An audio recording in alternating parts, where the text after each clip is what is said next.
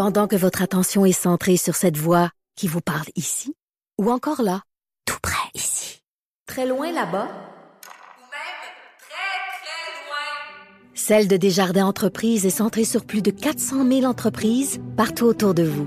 Depuis plus de 120 ans, nos équipes dédiées accompagnent les entrepreneurs d'ici à chaque étape pour qu'ils puissent rester centrés sur ce qui compte, la croissance de leur entreprise.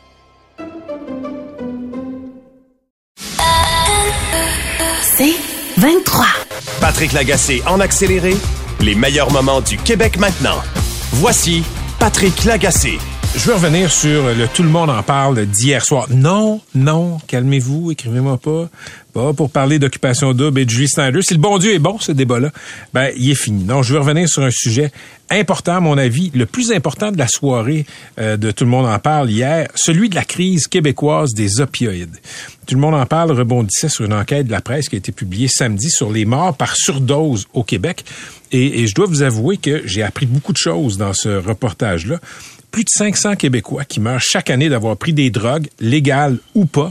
C'est un drame humain qui est, mal compris. Mal compris parce qu'on a cette perception les gens qui meurent de surdose dans un certain imaginaire populaire, c'est des junkies, des gens qui ont couru après. Il y avait juste à pas prendre de la drogue. Ben, cette perception-là, juste la perception, ça contribue à perpétuer la crise et aussi des morts. Il y avait trois invités sur le plateau de Guillaume Lepage. Philippe Mercure, d'abord, le journaliste de la presse qui signait euh, cette enquête très fouillée euh, sur les surdoses, qui mettait des visages humains sur ce phénomène-là. Il y avait aussi Barbara Rivard, toxicomane en rémission. Isabelle Fortier, dont la fille est morte d'une surdose. Moi, j'ai été secoué par la lecture du dossier de Philippe Mercure. J'ai été secoué aussi par le segment euh, Tout le monde en parle. Ce qu'on voit, c'est d'une part qu'il y a un problème avec les opioïdes légaux prescrits par des médecins. Ça peut causer des dépendances. Il y a aussi un immense problème avec les drogues en pilules fabriquées sur le marché noir remplies de cochonneries qui donnent un buzz mais qui peuvent tuer. Ça fait plus de 50 ans que, la drogue est, diabolisée dans le monde occidental. Ça fait plus de 50 ans que les gouvernements occidentaux sont englués dans une logique de guerre à la drogue. L'expression avait été utilisée par, je pense que c'était le président Nixon qui avait déclaré dans les années 70 que l'Amérique était en guerre contre la drogue. Si ça marchait, ça, faire la guerre à la drogue, ben on le saurait. Attention, je dis pas que le contraire de la guerre contre-productive, c'est de tout accepter, c'est tout permettre. Mais la guerre à la drogue, la diabolisation de la drogue, ça mène à pas beaucoup de résultats. Ça mène aussi je pense à une simplification des enjeux et des problèmes. Quand tu diabolises quelque chose, ça devient une lutte entre le bien et le mal, sauf que des problèmes de consommation, des individus qui sont englués dans le, le, le cycle de la, de la toxicomanie, c'est pas une lutte entre le bien et le mal. Et, on le voit avec la consommation d'opioïdes, quelqu'un peut devenir dépendant à ces cochonneries-là sans l'avoir cherché et sans l'avoir demandé. Quand tu diabolises la drogue, qui est un enjeu complexe, ça crée aussi des impacts négatifs, néfastes sur les politiques publiques. Pendant des années, on, par exemple, on a collé des casiers criminels à des gens qui fumaient des joints, qui avaient du pot en leur possession. Quand on regarde ça aujourd'hui et qu'on peut l'acheter légalement, le pot, ben, on voit que c'est un peu absurde. Des décennies à diaboliser la drogue en général, ça fait aussi qu'on se désensibilise quand arrive une crise comme celle des opioïdes. On se dit, ah, des gens qui ont couru après. Ce sont juste des junkies. D'abord, il y a personne qui est juste quelque chose. Euh, toutes les vies ont une valeur et tout le monde mérite la société si elle le peut. Mais face de quoi pour empêcher des morts inutiles? Des décennies à diaboliser la drogue en général, ça fait qu'on se dit que les Québécois qui meurent de surdose, ben ils ont couru après. Ben je m'excuse, mais il y a personne qui court après ça. Et le reportage de la presse de Philippe Mercure a humanisé les personnes qui meurent de surdose. C'est un enjeu qui, qui touche toutes sortes de Québécois, tous les Québécois en fait, les jeunes, les vieux, les pauvres, les riches, les gens des banlieues, les gens de Montréal, les gens des régions, les gens des villages, des gens qui font le party puis des pères de famille bien ordinaires qui se couchaient à 10 heures avant de devenir accro à des pilules parce qu'ils sont blessés après un accident de travail. Ou alors qui meurent euh, après être tombés sur du mauvais stock acheté dans la rue. Diaboliser la drogue, sursimplifier les enjeux qui sont liés à la consommation, c'est aussi perpétuer le scepticisme face aux solutions. Je vais vous donner un exemple. Un, il y a des cliniques où on teste la drogue, qu'elle soit récréative ou pas, mais surtout récréative. Ça existe et, ça défrise beaucoup de gens qui se disent, voyons, pourquoi on testerait, on une substance qui est illégale que les gens ne devraient pas acheter? C'est vrai, mais les gens la consomment quand même. Si c'est votre fils, si c'est votre fille, même si cette personne-là achète la drogue illégale pour avoir un buzz, je pense que au-delà du caractère illégal de la chose, vous souhaitez pas qu'elle meure. Vous souhaitez pas qu'elle devienne gaga après avoir consommé ça. Donc, ces cliniques-là devraient être, euh, disons, un peu plus répandues, un peu plus tolérées. Et je sais quand je dis ça que c'est contre-intuitif, mais c'est utile. Ça prévient des décès, des accidents, des surdoses. 500 Québécois qui meurent chaque année de surdose, des morts évitables. Ça n'a pas de sens. Et pour vous donner un ordre de grandeur, il n'y a pas 500 morts sur les routes du Québec dans une année. Il y en a environ 350, mais ça a déjà été pire. Il y a une vingtaine d'années, on était, avec une population moindre, à environ 700 morts par année. Et il y a des voix qui se sont élevées pour dire comment ça se fait qu'on n'est pas parmi les meilleurs au monde. Comment ça se fait qu'il y a des juridictions en Occident où on se tue beaucoup moins par 100 000 habitants? Ben, L'État a mis en place plusieurs mesures et 20 ans plus tard, on n'est plus à 700 morts, on était à environ 350 morts par année. Et quand on était à 700 morts, il y a eu cette prise de conscience-là et on a coupé ça de moitié. C'est pour ça que je voulais parler de l'émission d'hier de Tout le monde en parle. Je trouve que c'est super utile que cette émission-là ait donné du temps d'antenne, du bon temps d'antenne au problème des surdoses en faisant écho à ce reportage de la presse. Les surdoses, c'est un fléau qui guette n'importe qui qui guette votre mère, votre fille, votre petit-fils, le fils de votre voisin, des gens que vous aimez. Ça peut même être vous. C'est ça qu'on apprend dans le reportage de la presse et il est temps qu'on s'y attaque pour ce que c'est. Un problème collectif de santé publique et non pas une faille morale des individus.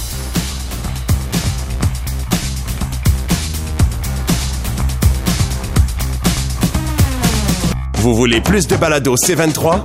Rendez-vous dans la section balado du 985fm.ca ou dans l'application Cogeco Média. Tous nos balados sont aussi disponibles sur Apple et Spotify. Pendant que votre attention est centrée sur vos urgences du matin, vos réunions d'affaires du midi, votre retour à la maison ou votre emploi du soir, celle de Desjardins Entreprises est centrée sur plus de 400 000 entreprises à toute heure du jour. Grâce à notre connaissance des secteurs d'activité et à notre accompagnement spécialisé, nous aidons les entrepreneurs à relever chaque défi pour qu'ils puissent rester centrés sur ce qui compte, le développement de leur entreprise. Patrick Lagacé en accéléré, les meilleurs moments du Québec maintenant. Voici Patrick Lagacé. Il y a un juge de la Cour supérieure, Michel Hiergeau, qui a ordonné aux policiers d'arrêter d'intercepter des automobilistes, pardon, sans motif. C'est un jeune homme noir de 22 ans, Joseph Christopher Luamba, qui est à l'origine de ce recours-là. Pourquoi? Parce que euh, pendant euh, une période d'une année, il a été intercepté, interpellé, comme ça, trois fois en une année au volant. Il s'est adressé à la Cour supérieure dans l'espoir de faire déclarer inconstitutionnelles les interpellations aléatoires des automobilistes par les euh, policiers. Le tribunal juge que cette pratique viole les droits garantis par les articles 7 et 9 et le paragraphe 15 de la euh, Charte canadienne des euh, droits et libertés. On en parle on va en parler dans quelques instants avec maître Nada Boumefta. Elle est avocate criminaliste et présidente de la clinique juridique de Saint-Michel. Elle a souvent dénoncé le profilage racial. Mais d'abord, on va parler avec monsieur Joël de Bellefeuille, qui a été souvent victime de profilage racial et il est fondateur de la Coalition Rouge. Monsieur de Bellefeuille, bonjour. Bonjour, Patrick, ça va bien? Oui, très bien. Merci d'être avec nous. Racontez-moi, c'est quoi quand on est une personne noire que d'être intercepté comme ça au volant euh, sans bonne raison? Euh, c'est extrêmement humiliant. Euh, ça, ça vous donne des frissons, des chaleurs, du malheur, mal de tête, le tout. c'est vraiment, c'est inacceptable. Donc, décision comme ça, c'est incroyable. Joël de Bellefeuille, vous avez porté plainte dans les trois causes où vous avez intercepté, vous avez été intercepté comme ça au volant, euh, sans motif. Racontez aux gens qui nous écoutent ce que euh, le policier vous a dit la première fois que vous avez été arrêté au volant de votre de votre voiture. Oui, certainement. Il disait que euh, le nom de Bellefeuille sonne ne sonne pas comme un nom de homme de race noire ni de notre origine. Ça, sonne comme un nom québécois. Donc, euh, ça, ça c'était pas, ça c'était pas en 1970 là. Euh, non, non, non. En 2000, en 2009. Et, et ok, ça c'était la première fois. La deuxième fois c'est en 2012. Qu'est-ce qu'on vous dit quand on vous intercepte comme ça? Non, mais pas grand-chose. C'est juste plus ou moins euh, de, de, de, donner vos papiers, euh, puis, le tout. J'essaie de, de, de, demander pourquoi il m'arrête tout le temps. Puis non, non on fait des, euh, des vérifications euh, aléatoires, puis euh, au hasard. Puis donne-moi votre vos documents. Vous avez témoigné dans la cause qui a été entendue à la cour, à la cour supérieure, présidée par le juge Hiergeau. Qu'est-ce que vous avez dit au tribunal? Euh, mais je peux pas rentrer dans très, très, très de détails là-dessus, mais regarde, j'ai expliqué euh, qu'est-ce qui m'est arrivé depuis euh, ça fait presque 15 ans avec la police de Longueuil, être un homme de race noire ici à Québec, puis euh, qui conduit des, des, voitures de luxe, euh, vous êtes visé par euh, par les polices.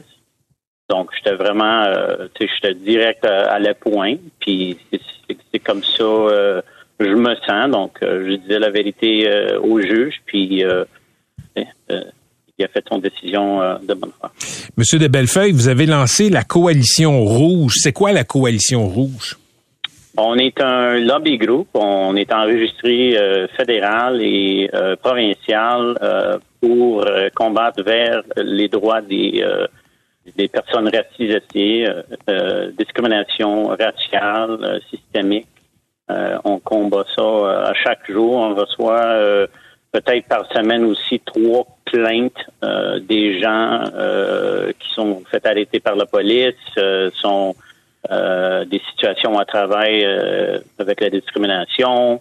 Euh, hier, on était au Amnesty International pour le, le, le, suit de class action suit mm-hmm. contre le gouvernement fédéral pour tous les travailleurs noirs fédéraux qui sont faits discriminés pendant plus que plus que 50 ans. Mm. Donc c'est un, un c'est comme ça. Merci beaucoup, M. de Bellefeuille, d'avoir été avec nous.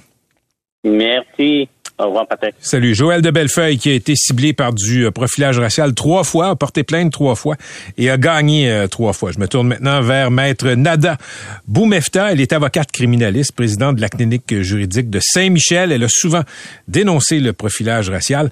De Maître Boumefta, bonjour. Bonjour, M. Lagacé. Comment Merci de recevoir. Merci. Comment vous accueillez le, la décision de la Cour supérieure? Ben, d'abord, c'est une très, très, très, très bonne décision qui en appelle au changement, mais qui souligne l'existence de cette problématique-là qu'est le profilage racial. Euh, puis il faut pas le voir non plus comme une défaite, par exemple, pour la police, mais pas du tout. Euh, il y a deux moyens de changer les choses dans notre société, peut-être trois en manifestant, entre autres, comme on l'a fait avec les carrés rouges, mais également par la voie judiciaire et législative, donc par le gouvernement. Et aujourd'hui, je pense que c'est un bel avancement juridique euh, qu'on voit euh, aller chez nous. Donnez-moi, donnez aux gens qui nous écoutent, euh, Maître Boumefta, là, un exemple de ce que c'est une interpellation par la police sur la voie routière sans motif.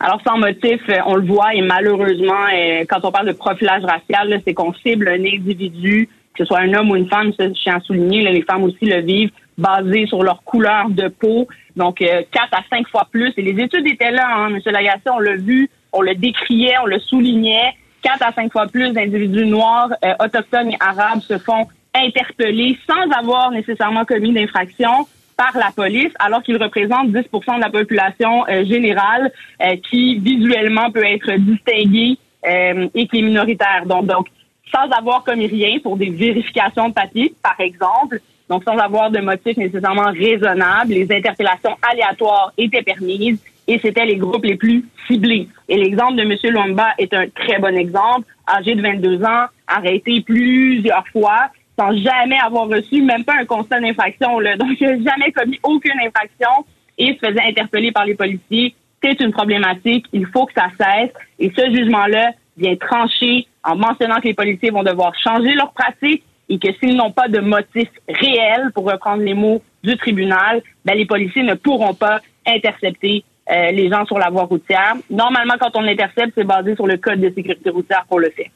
Mais vous, vous, vous tantôt d'entrée de jeu, vous avez dit ça n'enlève pas des outils aux policiers. Il y a des policiers qui vont dire que ben ça, ça, ça leur enlève quand même un outil dans le coffre. Faut pas voir ça comme ça du tout, du tout, du tout. Au contraire, je pense que cette décision-là va encore plus les protéger de leur côté, leur permettre de mieux faire leur travail et permettre aussi aux citoyens d'avoir plus confiance au travail des policiers. Donc, quand ils vont être interceptés, en sachant que ce sera que pour des motifs réels, ben, ils vont avoir un peu plus, plus confiance euh, finalement au système de justice que de penser ah ben là encore une fois j'ai été arrêté parce que je suis noir ou arabe ou autochtone. Euh, du côté des policiers, l'interpellation aléatoire, on tentait de la justifier en mentionnant que si quelqu'un avait commis un crime, ben il faut le suivre. Mais ça, ça rentre dans le cadre de d'autres motifs d'interpellation. Exemple, si la personne est un suspect d'un crime qui vient d'être commis. Euh, on l'a vu là avec l'histoire du policier qui s'est fait agresser par derrière. Et même ça, ça a amené à une erreur judiciaire grave euh, qui a fait en sorte que l'individu a été détenu pendant sept jours sans raison. Donc, il y a des limites à tout ça, puis je pense pas que ça freine les policiers. Mais dans ce cas-là, je, je souligne quand même, Maître Boumefta, l'enquête du juge Dion a montré que c'était pas du profilage racial. Dans ce cas-là, c'est ce qu'on a conclu, effectivement, que c'était pas basé là-dessus, que le ticket qui avait été donné était contemporain, etc. Mais ce que je veux souligner, c'est que cette interpellation-là, qui, est aléatoire, euh, selon les faits, ben, tu faut faire attention à ça. Là. C'est pas ce pouvoir-là qui change euh, le, le pouvoir d'enquête des policiers puis qui va les empêcher, à mon avis, de bien faire leur travail. Au contraire, c'est ce qu'on veut qu'ils fassent et on ne peut qu'encourager ça. Merci d'avoir été avec nous. Merci, à la prochaine. À la prochaine.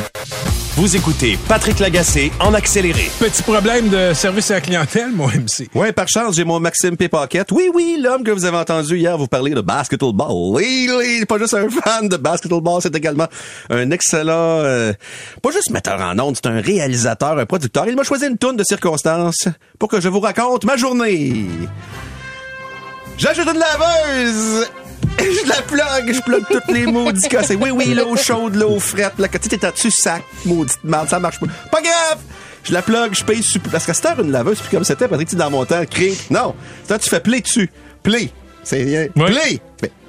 Elle chante, Comme- la comme un lecteur là. CD. Là, elle te cherche, la laveuse. Elle te parle, tu comprends pas. Et tout allume, tout est beau. Elle ne démarre jamais. Pas de trouble, pas de... Pas fâché, pas de trouble, ils l'ont livré. Appelle sur Rona. C'est juste que ton linge sent un peu. c'est ça. Je l'ai acheté sur Rona. Salutations aux gens de Rona. Et en passant, je vous raconte ça. Pourquoi? Parce que je sais que vous allez le vivre vous autres aussi. Fait que la prochaine fois, là, apprenez de mon expérience. Appelle chez Rona. Tu sais c'est quoi? Que t'as acheté? Je vais taire la- la- la- la- le nom de la machine là, pour protéger la compagnie. J'ai acheté une hum. Appelle hum. Parfait. Va sur le site de hum. Mais Rona n'a pas voulu. Non. dé- non. Appelle hum. Parfait. Là, tu- là, je m'en vais dans la section contact. Un, trouve là. C'est toujours un petit titi en bas à droite. Trouve ça. Veux parler à quelqu'un. Ils veulent pas te parler. Pèse sur contact. Quelle page allume? 404, pas de page. Commence bien ma journée, ça. Il est 9 h à matin. Pas grave, recule, c'est écrit chat avec quelqu'un. Good, pèse sur chat. Là, c'est écrit en anglais, ça dit, il y a à peu près une attente de 20 minutes. Pas de trouble, laissez mon téléphone ouvert. Moment donné, ching, ching, ching, ching, fini par parler à quelqu'un. Fait que là, je dis, euh, do you have some uh, services in French? Je suis sur un chat, là, sur euh, Internet. Euh, oh, oh, non, non, non, non, non, non, non, non, non. Euh, le, le- le numéro de la laveuse, quelle laveuse c'est, comment ça marche, ça? De fil en aiguille, elle dit, vous êtes où, vous? Montréal, Québec, Canada. Ah! malheureusement, la compagnie hum, a son site Canada. Ben, c'est super. Je suis vraiment content. Donc, allez sur le hum, mais.ca. Parfait. Raccroche. Retourne sur Internet. Retourne dans Réparation. Contact. Faites chat. Attente 6 minutes. Réécrit la même affaire. Avez-vous un service en français? Attends, attends, attends. 6 minutes. Vous avez, vous pouvez pas rien écrire. 6 minutes. Attends 6 minutes. Quelqu'un qui écrit en anglais. Avez-vous un service en français? Oui, oui, je vous transfère. Transfert sur le chat. Ah, pas avant 36 minutes avant de parler à quelqu'un parce que je veux parler à quelqu'un en français. Super. Continue à taper ça. La personne m'écrit, hey, tout ça, nous, malheureusement, il y a beaucoup, beaucoup de demandes après les 36 minutes. Donc, on vous conseille plus d'y aller par SMS. Textez-nous donc à 98342. Parfait. Décroche mon chat. Il est rendu vers 10 heures à matin. Va sur SMS. Écris la personne. Réponse in English. Can I have some services in French, please? No. Good, I'm gonna practice my mm, the fuck English de code de merde. Votre attente, 36 minutes. J'attends. On me demande ma- mon adresse, ma date, le magasin, le numéro de série de la machine, une copie de ma facture. Malheureusement, vous ne pouvez pas l'envoyer sur ce SMS-là parce qu'il est barré, la photo. On vous donne un autre numéro. On va vous appeler. Parfait. On reçoit un autre SMS du 613 dans l'Ontario. Je pense que c'est Saratoga, patente à gosse. commence, me redemande les mêmes informations, les mêmes choses. Euh, les numéros de série, les cossins, les cossins. À un moment plus de nouvelles. C'est long tout ça, parce qu'entre chaque texto que t'écris, parce que ça va aller plus vite que parler à quelqu'un au téléphone. Ça, tu peux pas la personne au téléphone, il n'y a pas de numéro de téléphone. Hey, juste te dire que t'es rendu loin dans le générique d'Indiana Jones, là. Ça pourrait arriver qu'il On va, on va être rendu à Indiana Jones 3. Là, il vient de découvrir le grand arche. Là, Là, tout le monde est en train de fondre en deux. Là. ça fait que là, t'attends à peu près 5-10 minutes entre chaque réponse. de- Et là, à un moment donné, j'écris « Vous avez été déconnecté parce que vous n'avez pas répondu dans les 7 minutes. » Réécrit, recommence à zéro. Puis ça, il est rendu vers 11h, 11h30. Moi, il faut que je m'en vienne ici 11 pour midi, midi. C'est pas grave, regardez mon téléphone dans mes poches, ça va marcher. Donc, pour envoyer la dite photo, on va vous envoyer un texto. Fait qu'il m'envoie un texto avec un autre numéro. Envoyez les photos, envoyez tout ça. Le numéro de série ne correspond pas à aucune de mes affaires. Comment je pourrais faire? Je vais retourner sur le site. Fait que je retourne sur le site, je me reconnecte. Là, je reparle encore à quelqu'un en chatting. Mais là, il voulait. mais là, ah, mais on s'est aperçu que sur votre machine, avec le numéro que vous l'avez acheté, il y a déjà un dossier d'ouvert que vous avez ouvert par texto. Donc, vous pouvez pas faire de lien avec le maudit chat à Je suis comme perdu, là. Ben, J'ai mal à la tête pour toi. Bon, où je suis rendu? Là, je suis rendu qu'à ce moment, j'ai comme 25 000 textos. Un, là, et là, mon dernier, c'est Dear customer, this chat is moved to awaiting status since... Parce que vous n'avez pas répondu dans les 7 minutes, pour vous le dire en français. Donc, il va falloir que vous recommenciez. It will be assigned back to me. Et lorsque quelqu'un sera disponible, il vous répondra. Fait que là, là, il est quoi, là? Il est rendu 17h45. Je réponds, il me répond plus. Ça se pourrait que je lave jamais avec cette laveuse-là, moi, mais pouvez-vous m'expliquer dans quel monde à cette heure on vit? T'sais, ils nous disent que c'est 30 jours puis qu'ils vont nous le reporter. J'ai le goût, là, de loin camion, de sacrer la laveuse dedans, de le sacrer au bout de mes bras au Rona, d'envoyer promener tout le monde puis d'en acheter un autre. Mais comment vous faites, vous, à la maison? Parce que moi, j'ai juste des vieilles affaires d'habitude. Tu sais, j'avais des vieilles laveuses, tu sais, comme dans le temps, on m'avait dit de jamais jeter ça. Mhm, En jamais-. Ça, là, c'était indestructible. Je t'avais fait venir un gars, c'est juste la petite pine sur le dessus. La petite pine, ça marche plus, c'est 12 piastres, là. Puis il dit juste, et- et tu vas pouvoir ouvrir le capot. Puis, euh, si t'as pas d'enfant, ben il tombera pas dans, dans la veste, il n'y a pas de danger. Moi, le cave, je m'en vais acheter une frontale, qui chante à la fin quand elle a fini, là, puis quand elle chante, Une chanson. Ils peuvent aller sur Internet. Tantôt, dans le chat, le gars, il m'a dit, avez-vous la connexion Internet pour votre laveuse? Une connexion Internet pour ma laveuse? Oui, oui. Il y a des laveuses. Fait la laveuse pourrait nous envoyer le code d'erreur, puis nous, on vous enverra un texto. Mais quand... Écoute, je, je- je- je vais te donner un truc, OK? Patrick, aide-moi. Je, je, je, je Moi, vais aller me sacrer en bas du parc ma laveuse. Il y, a, il y a une dizaine d'années, j'ai eu un problème. Oui, là, c'est Benny Hill. Ouais. On est plus dans Benny Hill Ça, qu'Indiana Jones. ça fait deux. Ouais, on a passé par. Superman aussi, je pense, un peu, oui. Mais, écoute, il y a, il y a plusieurs années, j'achète laveuse sécheuse, puis à tout bout de champ, des fois, elle arrête de fonctionner. Je pèse sur le piton, puis ça marche pas. tu sais. Faut que tu vides le filtre. Non, c'était pas le filtre. Et là, je fais venir, tu sais, il est encore ga- sous garantie. Je fais venir un, un réparateur qui m'explique, il dit, écoute, là, c'est toutes des patentes électroniques maintenant, parce que moi aussi, je suis assez vieux pour avoir vécu l'époque où tu pesais sur un piton puis ça marchait. Là, il dit, il y a des composantes électroniques, donc, va dans ton... euh, euh, en mauvais québécois, là, dans, dans- dans- là où il y a les breakers. Ouais, là, dit, c'est ça, ouais. ferme, ferme les fusibles, puis repars là, ça va, ça va euh, euh, Réinitialiser ça la va machine. réinitialiser la machine et ça marche. C'est un peu comme un ordi. Fait, essaye donc ça, juste pour le Je fun. te l'ai dit tantôt. As-tu checké tes breakers? Parce que je vous ai sauté le bouc durant une heure et demie. La personne, m'a dit, on va y aller point par point. Le premier point, c'est y a-tu de l'électricité chez vous? Le deuxième point, c'est... Ils t'ont l'as-tu- demandé ça? Oui. L'as-tu branché? Non. Je suis épais, oui. là. Mais tu sais, il y a des maudites limites. As-tu essayé de faire euh, on? Et là, je sais que vous haïssez ça quand je crie, mais je suis plus, je suis plus capable! Et, et Envoyez-moi occupation double, ça me dérange pas si je mange pas durant quatre jours. sinon, sinon, dernier recours, deux bons coups. La Je suis machine. fatigué. Je vous reviens demain si j'ai une laveuse. Bonne chance, MC.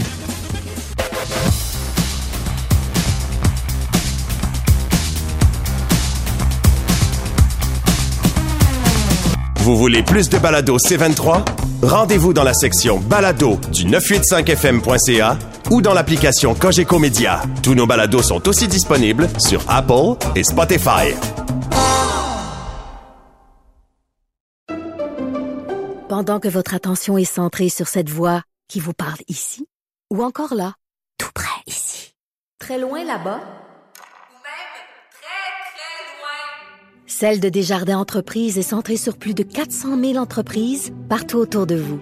Depuis plus de 120 ans, nos équipes dédiées accompagnent les entrepreneurs d'ici à chaque étape pour qu'ils puissent rester centrés sur ce qui compte, la croissance de leur entreprise.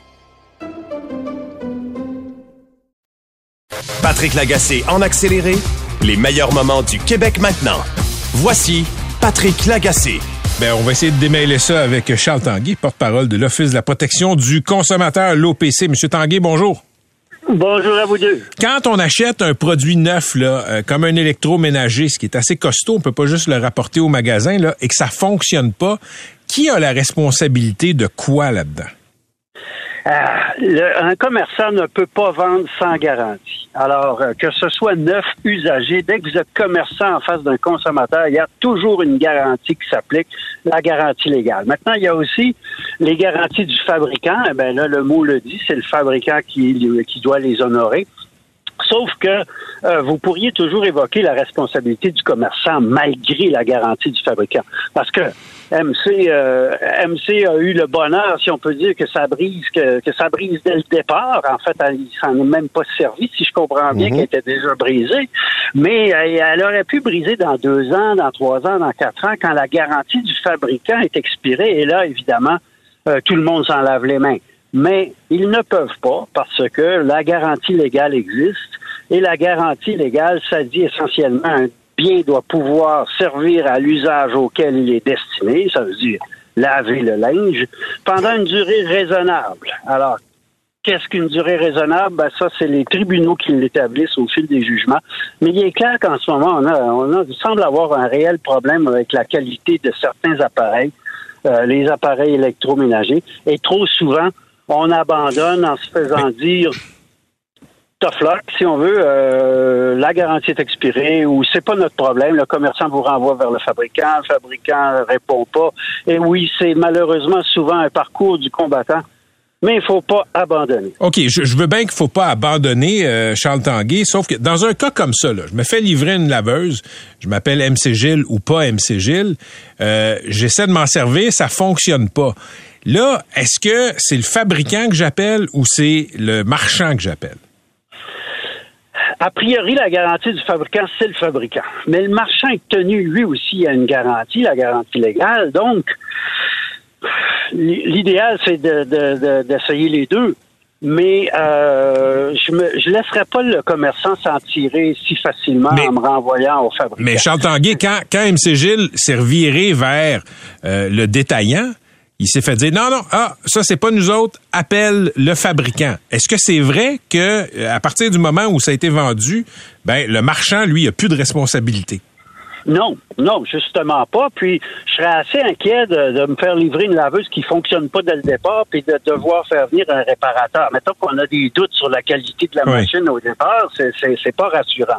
Alors, on pourrait insister auprès du commerçant. Vous pourriez évidemment porter plainte à l'Office de la protection du consommateur. Oui, mais ça, ça, ça, ça, Charles Tanguay, je comprends ce que vous dites, mais ça lave pas mes bas, là. Non, effectivement. Et, et évidemment, on cherche la solution la plus rapide Oui. dans ça. Euh, ce qui arrive aussi, je- je- j'ouvre une parenthèse, c'est que l'Office, depuis 2016, euh, a une expérience qui, qui est en train de devenir permanente d'une plateforme d'aide à la résolution des litiges en ligne. Ça s'appelle Parle Consommation. Et quand vous appelez, notre agent va vérifier si le commerçant en question ou le fabricant sont euh, participants à cette initiative-là. Euh, supposons que le commerçant chez qui MCG a acheté la laveuse participe à Parle. À ce moment-là, on va lui proposer d'ouvrir un dossier sur cette plateforme et là, il va être en communication directe avec le commerçant pour son problème et demander une solution. Le commerçant doit répondre. Il peut y avoir un aller-retour comme ça et au besoin peut intervenir un médiateur. Alors tout ça, c'est gratuit, c'est confidentiel, ça se passe en ligne. Vous allez dire, ça lave pas mes bas en 24 heures, mais ça se règle en dedans en moyenne de 30 jours, Mais, mais qui est beaucoup plus rapide, admettons-le, qu'une cause aux petites créances, parce que sinon, le- la solution, quand personne veut bouger, c'est de les amener aux petites créances. Et là, ben, ça, prend un- ça peut prendre un an, ça peut prendre parfois plus longtemps qu'un an. Mais là, concrètement, vous dites oui, euh, euh, il faut que la machine fonctionne euh, dans un temps raisonnable. Mais concrètement, la responsabilité du fabricant et la responsabilité du vendeur. Est-ce qu'il y a vraiment, est-ce qu'il y a un chiffre précis? Est-ce que les tribunaux ont dit un an le vendeur, dix ans le, le fabricant? Est-ce qu'il y a des chiffres réels ou non? C'est dans le flou. Ben, C'est-à-dire que vous avez la garantie du fabricant. Elle, elle est de la responsabilité du fabricant. C'est souvent un an, C'est un ou an. deux ans, Ouais. dix ans pour le moteur, des choses comme ça. Ça, c'est une garantie conventionnelle qu'on appelle, qui est écrite sur papier, et lui est tenu de la respecter, le fabricant. Euh, ensuite, il y a les garanties légales qui euh, visent autant le fabricant que le commerçant. Alors, vous pourriez dire à votre commerçant, écoutez, je me fous de la garantie du fabricant.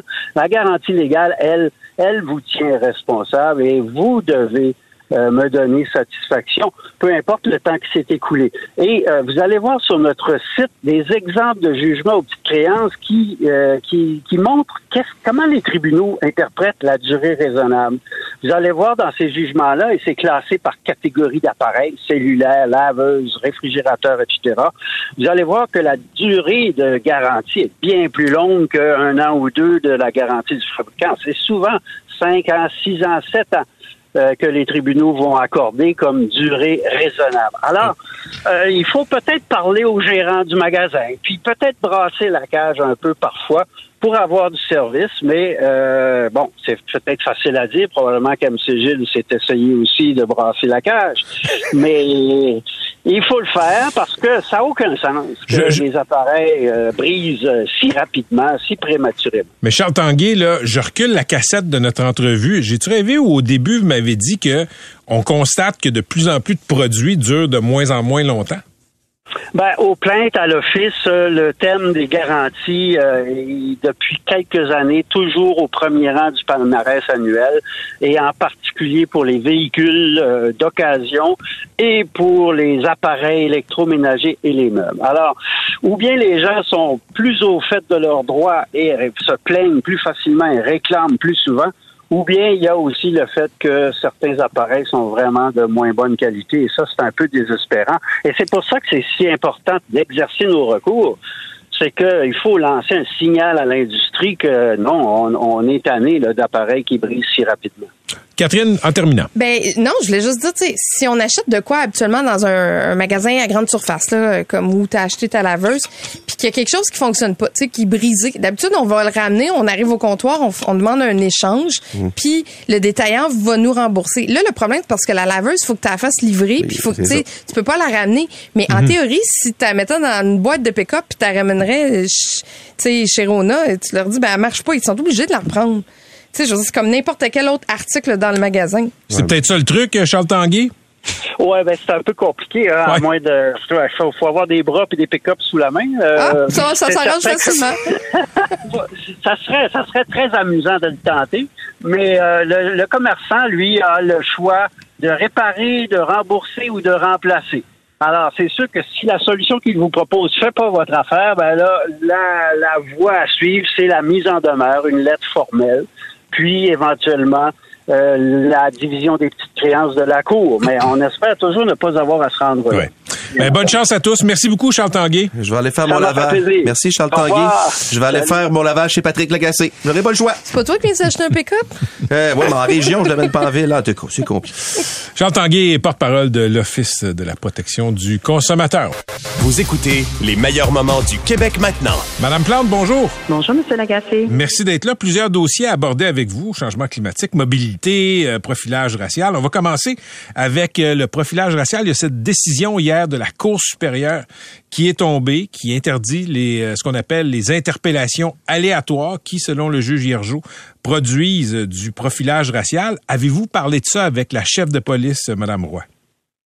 Ben, on se parle souvent, mais est-ce qu'on a parlé particulièrement de ce sujet-là, euh, du verdict en question? Non, parce qu'au final, je pense que ça, ça envoie le message, euh, le verdict démontre que le profilage social et racial a, définitivement pas sa place euh, dans notre société, que ce soit la ville, le SPVM, la SPM. Donc, euh, toutes les tout- toutes les institutions doivent s'adapter à, à, à ce verdict-là qui va dans le bon sens. Le, premier ministre Legault, lui, a dit qu'il y a des inquiétudes face à ce, euh, ce jugement-là, a dit qu'il est trop tôt pour dire si Québec va le porter en appel et il a dit faut laisser les policiers faire leur travail. Est-ce que vous êtes d'accord avec lui? Ben, c'est évident que les policiers doivent faire leur travail. Ça, c'est sûr, sûr, sûr. Euh, ils doivent pouvoir euh, euh, intervenir quand c'est nécessaire. Je veux dire, ça, c'est évident. Là. Euh, ceci étant dit, euh, la police de Montréal, on est le, le corps de police qui, la première à mettre en place là une politique d'intervention, d'interpellation et qui, on pense, va être déployée partout à travers le Québec. Donc, pour nous, on est déjà inscrit dans cette mouvance-là. OK, mais, mais je- j'essaie de comprendre ce que vous me dites. là. Êtes-vous. Le PM pense que ça enlève un outil aux policiers. Êtes-vous d'accord avec lui? Ben écoutez, à ce moment-ci, encore une fois, euh, le SPVM a, comment dire, il, il est- il prend les outils qui étaient à sa dispo- à disposition. Quand on parle de la politique d'interpellation, ça s'inscrit un peu dans cette logique-là aussi, là. C'est-à-dire d'avoir une grille d'analyse des motifs pour pouvoir faire une interpellation. Alors pour moi, le jugement amène rien de vraiment nouveau, là. OK, parfait. Parlons des travaux euh, au tunnel La Fontaine. Ça va beaucoup affecter les gens de la rive sud, mais ça va affecter aussi la circulation à Montréal, notamment aux abords du, euh, du euh, pont Jacques-Cartier. Là, on entend toutes sortes de bruits, toutes sortes de solutions qui sont lancées à gauche et à droite. Michel Leblanc de la Chambre de commerce du Montréal métropolitain qui dit, ben, on pourrait peut-être interdire l'auto-solo dans le tunnel aux heures de pointe. Paul Saint-Pierre Plamondon parle d'avoir du transport en commun gratuit dans l'est de Montréal. Écoutez, ça fait euh, depuis juillet 2020 qu'on sait qu'il va y avoir des travaux. Trouvez pas que c'est un peu tard dans le game pour commencer à mettre en place des solutions? Ça devrait pas déjà être mis? Mais écoutez, moi, ce que je peux vous dire, c'est que j'ai des documents là, qui datent de 2019, comme quoi la Ville de Montréal fait des propositions au MTQ. On travaille étroitement avec eux parce qu'on sait que le chantier s'en vient. Là. Ça, il n'y a pas de surprise à ce niveau-là. Ce qui a changé, c'est la portée du, du, du chantier. Donc, au mois d'août, la Ville de Montréal a été informée que finalement, ça serait, il y aurait plus de voies de fermées que prévu. Puis vous imaginez que dès qu'on ferme une voie de plus, là, ça a un impact majeur. Donc, nous, à ce moment-là, on se dit, OK, au mois d'août, euh, bon, on réagit. Donc, nous, on avait déjà mis plusieurs mesures en place, euh, que ce soit, je vais vous donner quand même quelques exemples, mais on a ajouté 50 départs euh, supplémentaires sur la ligne jaune là, à l'heure de pointe. On a allongé les voies réservées sur Sherbrooke. On a une navette à Radisson pour amener les travailleurs au- dans les entreprises, le port de Montréal, la SAQ, euh, l'hôpital euh, Hippolyte Lafontaine. Donc, nous, on était prêts. L'hôpital Rosemont. Euh, en fait, non, l'hôpital euh, Louis H. Lafontaine Ah oui, oui, OK, OK. qui est vraiment sur le bord de la 25. Mais ce que je veux dire, c'est que en ayant les nouvelles informations du mois d'août, hey, c'est pas évident, c'est pas évident de se retourner sur un dixaine. Et c'est pour ça que moi, les informations puis les discussions que j'ai avec la, avec la nouvelle ministre, c'est Bon, là, le dossier est plus gros, le, le chantier est plus gros. Il va falloir qu'on vienne booster, excusez-moi l'anglicisme, mais les mesures qu'on a mis en place.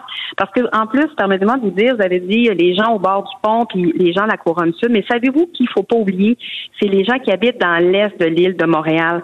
Euh, je pense à Tétroville, je pense à, à la pointe de l'île, c'est des gens qui venaient travailler, il n'y a pas d'option de transport collectif ou presque.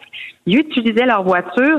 Puis là, comme toute refoule à la sortie du pont, toute l'Est aussi est assez pognée. Là. Alors, il faut qu'on vienne euh, rajouter des mesures. On a plein d'idées. Je les ai partagées avec la ministre. Puis, j'espère que ça... J'ai bon espoir que ça va, ça va avancer. Quand, quand je soulignais, Madame la mairesse, là, qu'on est un peu tard dans la game, vous me dites, parfait, euh, au mois d'août, on nous a informé qu'il y aurait plus de voies de fermées. Parfait. Septembre, octobre, ça fait deux mois. Là, la semaine passée, dans la presse, la responsable du transport de la mobilité au comité exécutif de la Ville de Montréal, Madame euh, Moserol, Sophie Moserol, euh, réfléchissait à voix haute dans l'entrevue. Elle disait, est-ce qu'on pourrait euh, ponctuellement, pendant les heures de pointe, retirer du stationnement pour faire des voies réservées d'autobus, interdire le virage à droite euh, pour limiter la circulation de transit, revoir le sens de certaines rues. Il me semble qu'en deux mois, deux mois plus tard, on devrait pas être en train de se demander. Il me semble que les décisions devraient être prises, même à Ville de Montréal. Oui. Ben, écoutez, euh, comme c'est un chantier du MTQ, c'est vraiment très important de garder ça en tête parce qu'en plus, beaucoup des décisions qui doivent être prises sont sur des axes qui sont contrôlés par le MTQ parce que ce sont des voies de camionnage, des voies d'entrée. Je pense à la rue Notre-Dame, par exemple. Je pense à euh, si on si moi demain matin je décide de mettre une voie réservée dans le tunnel, là, c'est pas moi qui décide. Là. Donc il faut qu'on travaille en équipe, il faut qu'on fasse des propositions, mais il faut aussi qu'il y ait de l'autre côté une, une volonté de dire OK, on va faire telle ou telle telle ou telle chose. Donc, moi, à ce moment-ci, et encore une fois, là, je suis vraiment en mode solution. la conversation, les conversations que j'ai eues avec Mme Guilbeault vont dans ce sens-là. On est à la même longueur d'onde. Euh, il faut faire du monitoring et réagir très rapidement. Puis un des éléments que je tiens à mentionner, dont j'ai parlé, c'est si on veut vraiment inciter les gens à faire le transfert modal, là, passer de leur auto solo au transport collectif. Il faut que ça soit plus intéressant. Nous, on a mis des mesures d'allègement fiscal, là, si on veut, ça coûte moins cher, mais je pense qu'il faut aller, faut être plus agressif là-dessus parce que la réponse, la solution, dans le très court terme, c'est les gens qui prennent le transport collectif. Il y a des appels au télétravail aussi. L'employeur, euh, la ville de Montréal est un gros employeur. C'est quoi l'ouverture de la ville sur le télétravail pour les employés qui habitent euh, sur la rive sud? Ben, comme toujours, euh, je pense à la COVID, c'est encore la même situation. Nous, on, est flexible. Mais il faut savoir qu'à la ville de Montréal, oui, on de- des employés de bureau, mais on a également beaucoup de travailleurs qui sont sur le terrain. Les policiers, les pompiers, l'école bleue, je veux dire. Moi, c'est beaucoup ça, là, les, les- les- membres de notre Ben. grande équipe de fonctionnaires. Donc, il y a une flexibilité, mais en même temps, il y a une limite à ça. Mais, mais pour ceux qui peuvent faire du télétravail, co- comme employeur, est-ce que vous pouvez le dire ou vous êtes, je sais pas, vous, avez-vous des règlements? Est-ce qu'il y a des, des conventions collectives qui vous empêchent de dire à ceux qui peuvent télétravailler de le faire plus souvent? Encore une fois, c'est comme en mode COVID. Donc, il y a une flexibilité. Ça va à peu près à deux, trois jours semaine. Là. Ça dépend un peu là, des services puis euh, des corps de travail. Donc, il y a une flexibilité, mais dans certains cas, on a besoin d'avoir nos employés euh, sur, euh, sur le terrain. OK, il y aura la COP 15 euh, en décembre à Montréal. C'est un, c'est un sommet sur l'environnement. Vous revenez d'Argentine euh, pour la conférence C40 là, des maires euh, qui, qui ont réfléchi comme ça au climat. Chaque semaine, il y a un nouveau rapport qui nous dit qu'on est en train d'approcher du point de non-retour. Je sais que vous êtes euh, une écologiste dans l'âme, Madame la mairesse, mais donnez-moi donc une raison d'être optimiste parce que j'en vois pas beaucoup. Ah, pour euh, sauver la planète? Pour, ben, pour sauver les, pour sauver le vivant sur la planète. Ben écoutez, euh, vous savez, moi je suis une grande optimiste, alors euh, moi je lâche pas. Puis au, au final, moi ce que je me rends compte, c'est que quand les villes s'investissent là, mais on a une grande capacité de faire bouger les choses à d'autres niveaux. Puis c'est pour ça que le C40 puis mon voyage à Buenos Aires est important parce que ce sont des villes qui ont pris des décisions souvent bien plus audacieuses que les autres paliers de gouvernement. Puis on pousse, puis on se challenge, puis on avance. Alors, puis là-dessus, je dois vous dire, Montréal, on fait, on est comme les leaders au pays, puis même en Amérique du Nord, on se démarque incroyablement. Donc, j'ai envie de dire que chaque geste. Co- co- compte. comment, comment on se débarque? Comment on se démarque? Oui. On démarque, entre autres, euh, sur la politique euh, de déca- dé- décar- décarbonisation des bâtiments. Montréal, tous nos bâtiments vont être carboneutres d'ici 2040. Déjà, en 2025, les nouveaux bâtiments doivent être carboneutres. C'est très innovant. Ça veut dire qu'on soutient les constructeurs. Ça veut dire qu'on a du financement qui est lié à ça. Nous, là, on met de 10 à 15% de notre financement sur notre plan d'investissement pour la écologique. C'est incroyablement audacieux. J'aimerais ça que toutes les villes puissent suivre l'exemple. Puis moi, c'est ça que je veux faire. C'est pour ça qu'on soit à la COP. On est Montréal, on a été choisi pour représenter, pour accueillir tous les chefs d'État, pour protéger la biodiversité. Puis je veux influencer d'autres villes du Québec, du Canada, puis du monde. Fait que moi, je lâcherai pas le morceau. Bon, euh, Pierre Fitzgibbon devient ministre responsable de la région de Montréal. Euh, Est-ce que vous avez de bonnes relations avec lui? Est-ce que c'est une bonne nouvelle? Oui, oui, c'est une bonne nouvelle. Euh, Pierre et moi, on a travaillé ensemble sur différents dossiers lors du premier mandat. Et puis, euh, moi, ce que je souhaitais, c'est d'avoir euh, un ministre euh, qui a de l'expérience, puis qui a, l'écoute de ses collègues aussi au sein euh, euh, du caucus. C'est important parce que je l'ai, on s'était rencontrés juste avant la campagne, puis je disais que je voulais que, peu importe le gouvernement, il y a un positionnement clair sur Montréal. Ça a été dit, je l'ai répété, et là, pour moi, euh, j'ai un allié du premier mandat, mais qui devient responsable de la métropole. Alors, on va travailler ensemble sur euh, les questions de développement économique, mais on s'est entendu aussi sur les questions d'habitation. Elle, elle- elle est vraiment euh, comment est-ce qu'on veut soutenir là, notre métropole à grandir puis à, à évoluer. Donc, je suis euh, très heureuse. Merci d'avoir été avec nous. Merci beaucoup. Bon après-midi. Bonne journée. C'était Valérie Plante, la mairesse de Montréal. Vous avez aimé ce que vous avez entendu? Patrick Lagacé en accéléré est disponible sur Apple et Spotify. Abonnez-vous pour ne rien manquer.